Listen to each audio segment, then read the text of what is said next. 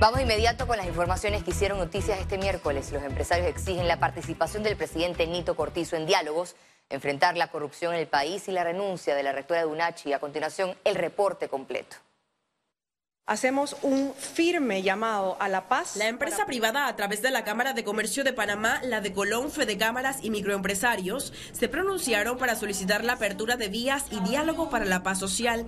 Exigen a los órganos del Estado acciones sin más dilación y la voluntad de emprender los cambios que requiere el país. Resulta urgente que tanto el Ejecutivo, el Legislativo y el Judicial ataquen sin miramentos todo acto de corrupción, acaben con los privilegios y la falta de transparencia. Exigimos que nos indiquen cuanto antes cuál es la hoja de ruta para la implementación de los planes de austeridad que demuestren voluntad de cambio.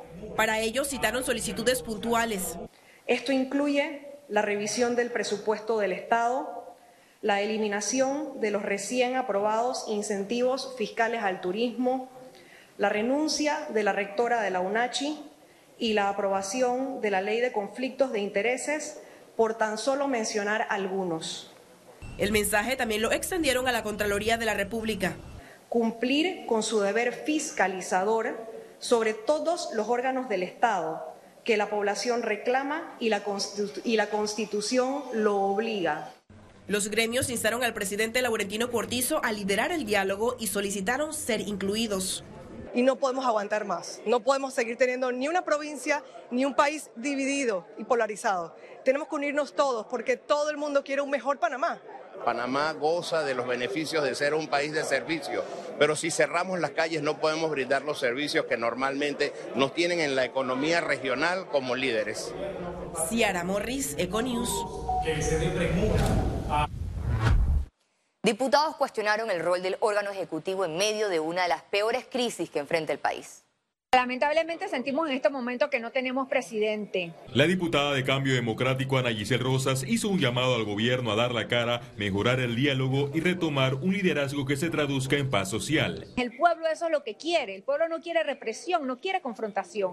El pueblo quiere respuestas. El diputado Luis Ernesto Carles señaló que los errores del gobierno se están concentrados en la ausencia de una estrategia de negociación con los gremios y sindicatos. Escúcheme bien, eh, vicepresidente de la República. Usted no puede estar anunciando los preacuerdos. Los preacuerdos, quien los anuncia es el facilitador de la mesa.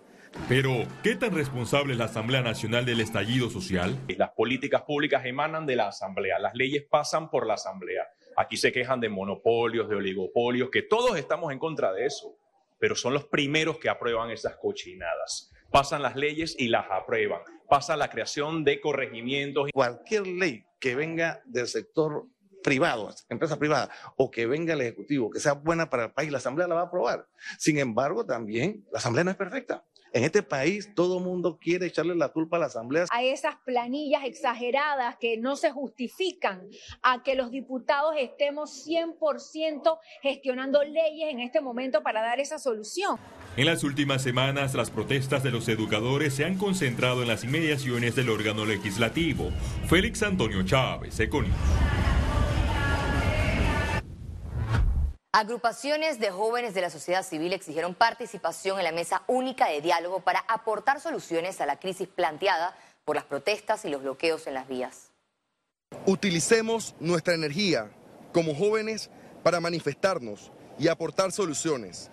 Acojamos el rol que nos corresponde como visionarios e impulsadores de cambios sociales como lo hemos hecho los jóvenes desde 1964 Debemos apostar al diálogo y al debate de ideas en una única mesa de negociación con compromisos reales donde los jóvenes también estemos representados. Defender los derechos de un pueblo que está harto, que está sumido en la miseria, también debemos eh, salvaguardar nuestra propia integridad. Definitivamente el llamado es a seguir en las calles, pero no atender provocaciones. La mesa única de diálogo tuvo su segundo acercamiento en la provincia de Coclé. Los gremios aglutinados en la Alianza Nacional del Pueblo Originazado junto con los grupos de la comarca Nuevo Uley y comunidades campesinas, presentaron temas consensuados con la Iglesia Católica. Entre estos se encuentran la rebaja de la canasta básica, el precio del combustible y los medicamentos. El documento será presentado al Ejecutivo. que nosotros no hemos el gobierno llegó a un acuerdo con los pueblos indígenas comarcales para establecer una mesa de diálogo y levantar el paro. Más que todo son temas relativos a la titulación de tierras y algunos fallos que se han dado de la Corte Interamericana de los Derechos Humanos. Bueno, la Coordinadora Nacional de, los Pueblos Indígenas acoge a todos los caciques y, presidentes de Congreso de todos los pueblos indígenas, incluyendo comarcas y todos los territorios comarcales. Específicamente, el clamor de ellos toca a la comarca Gunayala, la comarca eh, Guna de Madugandí y también a la comarca eh, Emberá. La vía interamericana a la altura del corregimiento de Pacora lleva 10 días cerradas por las manifestaciones que exigen también la presidencia de altas autoridades del gobierno por el alto costo de la vida. A simple vista pareciera una caravana de migrantes que buscan mejores días, pero no es así. Estas imágenes reflejan la cruda realidad que viven los residentes de Panamá Este, quienes a diario caminan aproximadamente 5 kilómetros para abordar los autobuses y así llegar a sus puestos de trabajo. Hey, señores, ya estamos cansados. El pueblo está cansado de esta caminadera. ¿Quién piensa en, en los daños y perjuicios que ha traído al pueblo? Ya se llegó un acuerdo. Abran las carreteras que están perjudicando al pueblo. Pacora se convirtió en pocos días en una zona donde la ley y el orden operan. Las afectaciones económicas por hora incrementan en vista a que esta vía es la conexión principal con el centro de la ciudad de Panamá, el distrito de Chepo y la provincia de Darién. La peor parte de la odisea, bajo el sol y las inclemencias del tiempo, afecta a los adultos mayores y a las personas con discapacidad. El tramo bastante cansón porque es una recta bastante larga y da pesar porque todavía yo puedo caminar, pero hay mucha gente caminando en eh, con bastón, eh, con muleta, silla de ruedas, los he visto, y he visto niños, eh, madres con niños en brazos. Debido a las barricadas y los escombros, los moradores y los pequeños comerciantes se ven obligados a pagar acarreos que van desde los 3 hasta los 5 dólares para transportar los alimentos. El grupo que está a favor del bloqueo insiste que no habrá una tregua sin la presencia del gobierno que esta no es una marcha de uno solo, sino que esta marcha es de todo el pueblo panameño. Le voy a hacer un llamado al señor presidente Nito Cortizo. Nito Cortizo, el pueblo te eligió de la cara porque el pueblo te necesita en este momento. Según datos de las autoridades de salud, los cierres de calles a nivel nacional han provocado la pérdida de 134 mil citas médicas. Félix Antonio Chávez, Econ.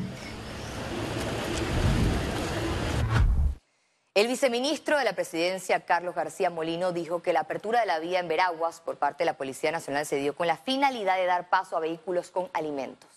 Por el incumplimiento de, de Anadepo de despejar las vías. Esto, esto es un compromiso que estaba afectando definitivamente a un sinnúmero de personas. Y la apertura de ayer eh, produjo como resultado que eh, cientos de camiones que este, estaban con destino a Merca, Panamá, hayan podido pasar para así abastecer eh, los mercados. La analista en materia educativa Nidia Rosana Castrellón pidió garantizar el derecho a la educación ante el riesgo de que estudiantes se salgan del sistema preservemos el derecho a la educación de nuestros niños, niñas y jóvenes. Los 47 mil educadores no están negociando en las mesas. Hay muchos educadores que pueden en este momento dar seguimiento a lo que ocurre con nuestros niños y no perdamos un solo niño porque también tenemos en este momento la posibilidad de perder estudiantes que simplemente salgan del sistema. Y es por eso que el Meduca debe implementar la red de retención y reinserción escolar que fue prometida y que fue acordada en el COPED. La Asamblea Nacional instaló este miércoles la Comisión de Gobierno con la juramentación del diputado Leandro Ávila como presidente. Las primeras iniciativas legislativas que aparecen en la agenda para este cuarto periodo de sesiones ordinarias con la revisión del veto presidencial a la ley de conflictos de intereses en sector público, la regulación de las criptomonedas y la prima de antigüedad de funcionarios. Por el momento, la ley de extinción de dominio no aparece en el radar de los diputados para su discusión en primer debate. El paso de la onda tropical número 19 en el territorio nacional produjo abundantes lluvias. La ciudad de Panamá fue una de las más afectadas por los fuertes vientos. En esta imagen vemos el vendaval que produjo el fenómeno climatológico y que, fue, que se llevó estructuras de condominios ubicados en la línea costera. Impresionante.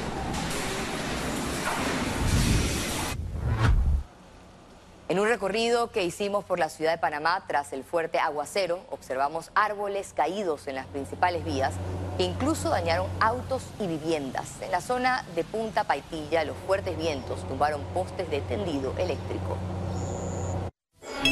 Economía. Avanza la caravana humanitaria de camiones que salieron desde tierras altas en la provincia de Chiriquí. Tras varias horas varados en la vía panamericana a la altura de Orozconcito, más de 100 camiones con carga agrícola avanzan su recorrido hacia la ciudad capital para abastecer al mercado nacional.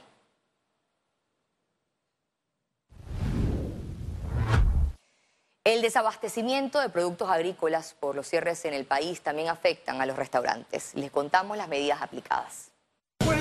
Los restaurantes continúan su atención a clientes en medio de una situación de desabastecimiento de insumos para preparar sus platos. Lo que estamos haciendo es lo poco que podemos eh, adquirir, ya sea a través de merca o pequeños empresarios eh, que tienen eh, ese negocio, es surtirnos hasta donde se pueda. Producto que no hay, no hay no podemos inventar la, rueda. De hecho, hay que inventar platos diferentes, acompañamientos diferentes, porque, porque es básico, ¿no? O sea, pero si estábamos pagando eh, la, cebolla o la papa y ahora están al triple, pues evidentemente eh, para un plato y sobre todo acompañamientos no se puede. Explican que por el momento el aumento en precios lo asume el restaurante para no trasladarlo al cliente. Sin embargo, esperan que el desabastecimiento no se extienda. Lo inteligente es no trasladarlo. ¿Ok? Eh, por lo menos yo te puedo hablar a título personal. El grupo mío decidió estancar todo eh, y asumir lo que haya que asumir en este momento como aporte a la lucha que se está, se está haciendo. ¿no? Además, hay una realidad, la gente tampoco tiene plata. Entonces, ¿de qué me sirve a mí subirle 50 centavos a un plato si lo que voy a hacer es que menos gente me lo va a consumir? Indudablemente, pues que, que se impacta económicamente los costos del restaurante, pues porque para poder abastecernos pues nos toca pagar un precio más alto del habitual. Eh, sin embargo, pues nuestro proveedor ha estado en la capacidad de poder mantenernos abastecidos, sin embargo, pues sí nos ha impactado el tema del precio, ¿no? Ya la gente hace un esfuerzo para ir a un restaurante, ¿no? Yo para ir a un restaurante tengo que hacer un esfuerzo. Si encima me suben el 20%, pues puedo decir, bueno, pues no voy a ir. Algunos también aplicaron cambios en horarios y reducción de personal por los cierres de vías que impiden a los empleados llegar. Hay restaurantes que tienen todavía la capacidad de poder sostener eso, hay otros que no la tienen. Entonces están conversando con los empleados, eh, bajando horas. Eh, ¿Probabilidades de reducción laboral? No, definitivamente que sí. Definitivamente que hay reducción laboral. Eh, creo que también estamos empujando muchísimo más el país hacia la informalidad. Las pérdidas en el sector son millonarias y se suman a un periodo en el que iniciaban a percibir recuperación tras el cierre por la pandemia. Ciara Morris, Econews.